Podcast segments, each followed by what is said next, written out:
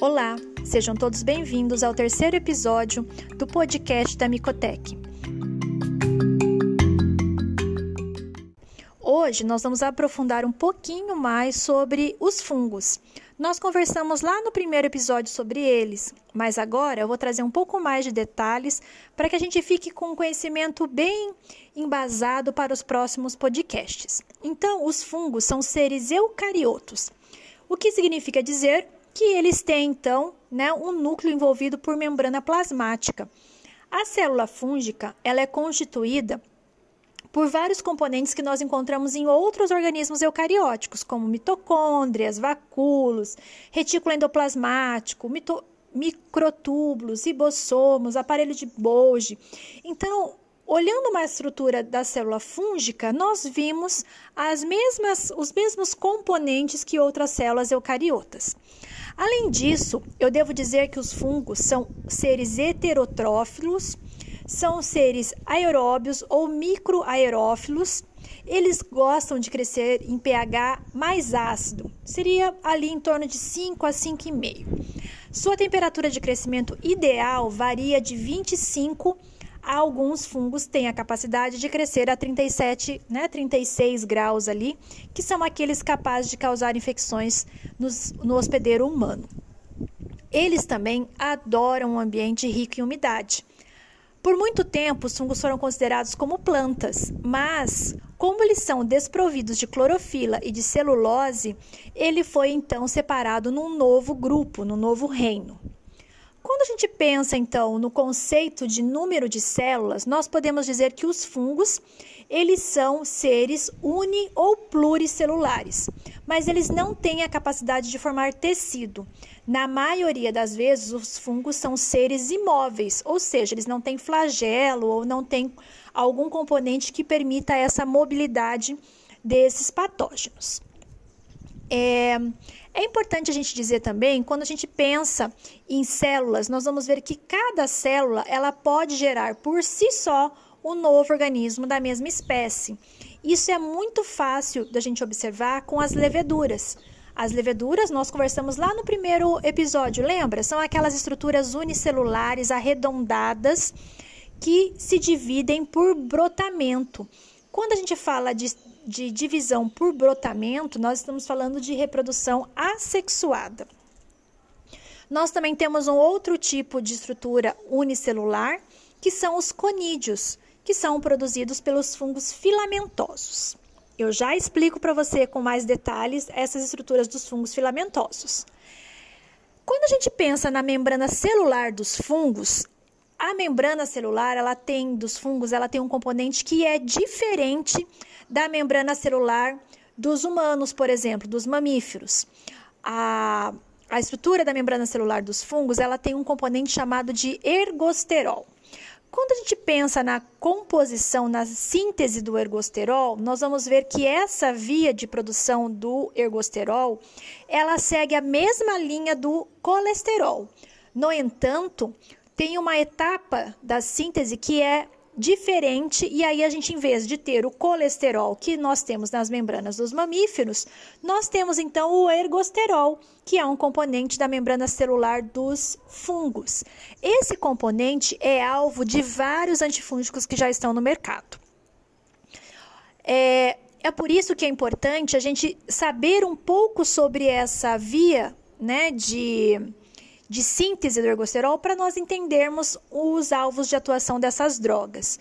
Uma droga bastante conhecida, na verdade um fármaco bastante conhecido, que é a anfotericina B, ela é capaz de se ligar a esse ergosterol e promover a formação de poros, mas eu volto a falar delas lá quando a gente for falar sobre antifúngicos.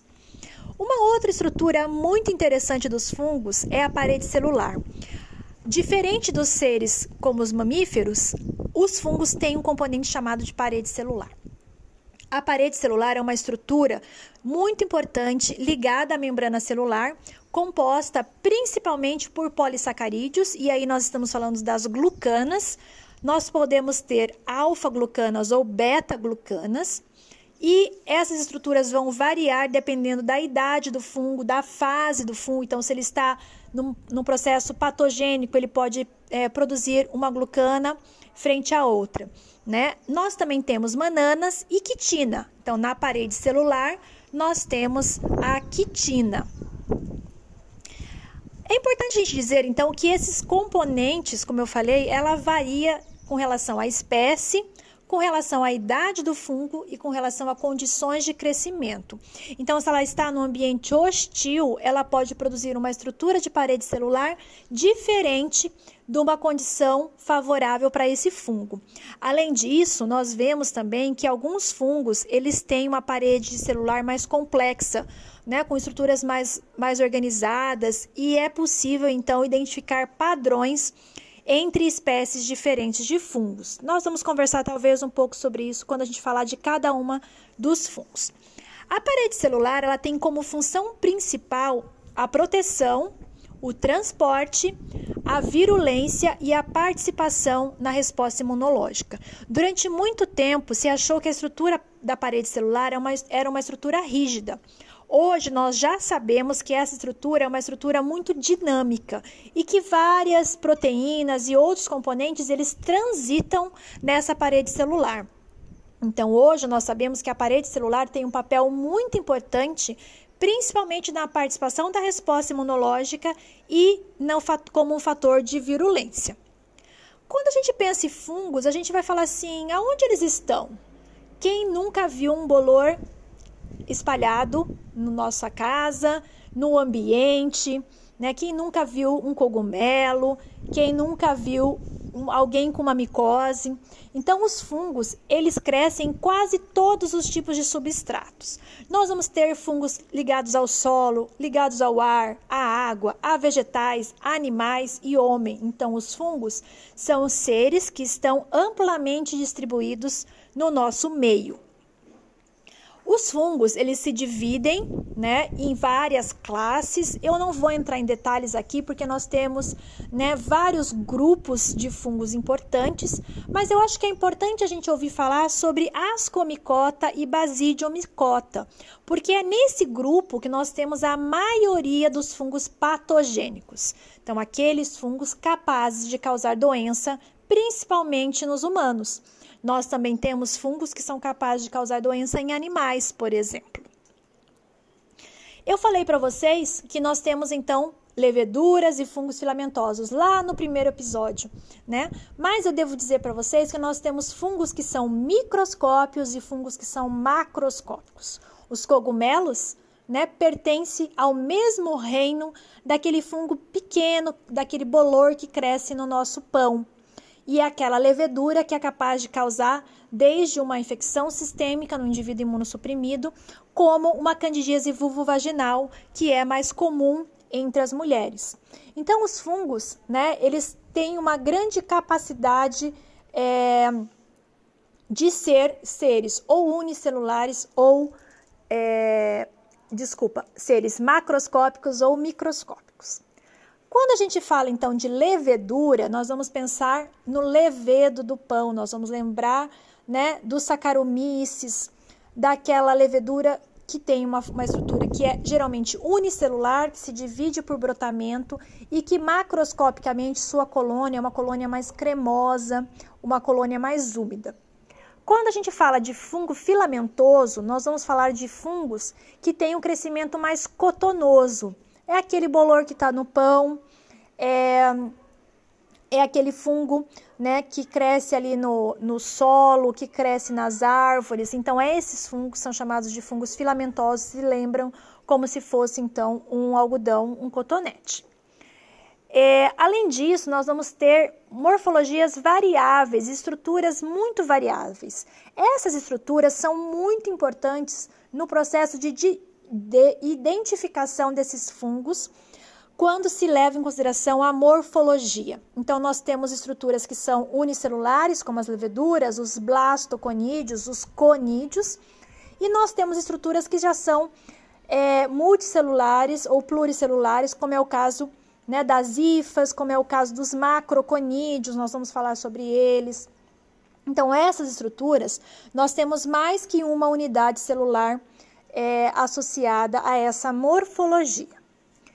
Além disso, o, o aspecto macroscópico dessas colônias, né, desse fungo em crescimento, ela pode apresentar características peculiares. Então, nós vamos ter colônias que são cremosas de leveduras, nós vamos ter colônias que são cerebriforme, que nós falamos que são aquelas estruturas que parecem um formato de cérebro. Nós podemos ter leveduras que têm pigmentação laranjada, como é um exemplo a rodotórula, que é uma levedura que tem esse aspecto laranjado. Entre os fungos filamentosos, nós vamos ter fungos com produção de pigmentos mais variados, né, muito bonitos e que muitas vezes são utilizados para o diagnóstico, auxiliando no diagnóstico das micoses. Quando a gente pensa na estrutura microscópica, a grande maioria dos fungos são capazes de produzir estruturas chamadas de corpos de frutificação é, que são estruturas importantes para a propagação e dispersão desses fungos. Então, são estruturas para produzir os conídeos, que são essas estruturas que vão então depois germinar num outro local e produzir um novo ser. É, essas estruturas de frutificação, elas são muito importantes e nos ajudam muito no diagnóstico morfológico, no diagnóstico clássico. Nós aqui na Micotec usamos principalmente os aspectos morfológicos para o diagnóstico. Quando a gente fala então de leveduras, nós vamos pensar que são estruturas arredondadas, na maioria das vezes redondas mesmas, mas elas podem ser ovais ou alongadas. Elas se dividem por brotamento ou cissiparidade, né? É, e podem ser chamados também de blastoconídeo. Então, a gente chama de uma maneira genérica, né, de levedura, mas o certo é falar uma unidade dessa levedura como sendo um blastoconídeo. As leveduras, elas podem, por exemplo, produzir brotamentos em vários pontos do seu crescimento. Essa é uma característica peculiar de um fungo chamado paracoccidioides. A Rafaela falou sobre ele lá no primeiro episódio, lembra? Então, esse fungo é um fungo que tem um dos aspectos, uma das morfologias, esse aspecto de uma levedura multibrotante. Então, os, os brotamentos deste fungo vão se localizar em vários pontos né, dessa célula, dessa célula mãe. Além disso, as leveduras podem produzir outras estruturas, como é o caso do artroconídeo, que é uma estrutura que parece um tijolinho, ela é retangular e ela também pode estar presente nos fungos filamentosos. Nós temos a pseudoifa, que é uma estrutura tubular produzida pelas leveduras que se assemelham às hifas dos fungos filamentosos, e nós temos uma estrutura bastante importante nas leveduras que é o clamidoconídeo. Eu falo para vocês daqui um pouco sobre ele. Essas estruturas, então, são importantes como estruturas de resistência ou de propagação desses fungos. Então, né? Quando a gente pensar em leveduras, nós vamos pensar em blastoconídeo, nós vamos lembrar de pseudoifa, nós vamos lembrar de clamidoconídeo, principalmente o clamidoconídeo apical. Quando a gente fala de fungo filamentoso, o que, que nós temos em mente? Nós temos em mente filamentos, que na verdade são estruturas tubulares. E aí, então, eu tenho o componente desse fungo filamentoso, que são as hifas. A hifa, então, é uma estrutura multicelular num formato de tubo que compõe vários elementos do fungo, várias células desses fungos.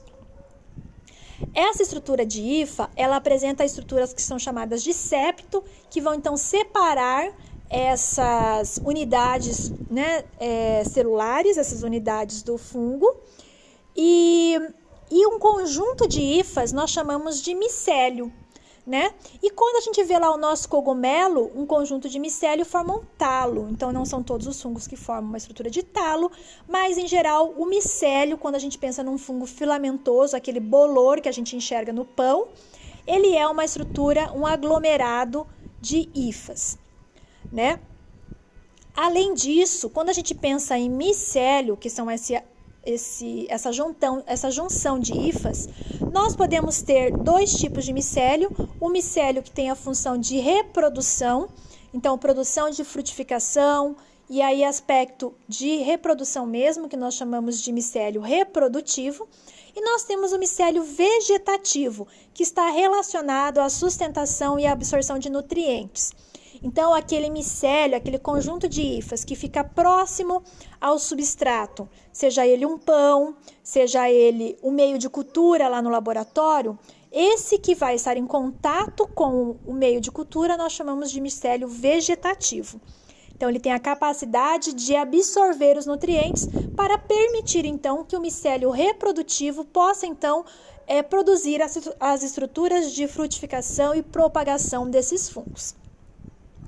As hifas, elas podem ser septadas, então apresentar essas estruturas de septo que vão dividir essas células. E nós temos um grupo de fungos que é chamado de fungos cenocíticos, que tem como característica a presença de hifas sem septos, que são chamadas de hifa cenocítica. Esses fungos que apresentam esse tipo de estrutura, nós falamos essa semana no nosso é, Instagram da Micotec. Nós apresentamos um grupo, é, um fungo do grupo Zigomiceto, que tem como característica a presença de hifas, de hifas cenocíticas, que são hifas sem septos. Os septos dos fungos, eles têm a, a função de separar né, esse, essas unidades celulares e elas, eles podem ter poros ou passagens né, entre essas unidades celulares. Quando a gente pensa em fungos, em reprodução de fungos, nós temos os dois tipos de reprodução, a assexuada e a sexuada. Nem todos os fungos se conhecem a reprodução sexuada, né? Então, tem alguns fungos que não fazem essa reprodução sexuada e outros se conhece bem claramente somente a fase assexuada. Então, isso é uma, uma parte ainda complexa com os fungos. É, nós também temos um grupo de fungos que nós chamamos de dimórfico. Os fungos dimórficos, eles têm a capacidade de adquirir uma estrutura é, levando em consideração uma condição como a temperatura, por exemplo. Esses fungos, então, eles estão na natureza ou a temperatura de 25 graus na forma filamentosa e quando no hospedeiro ou a 37 graus na forma de levedura. Então, dependendo do estímulo que ele sofre, ele vai então adquirir uma conformação diferente.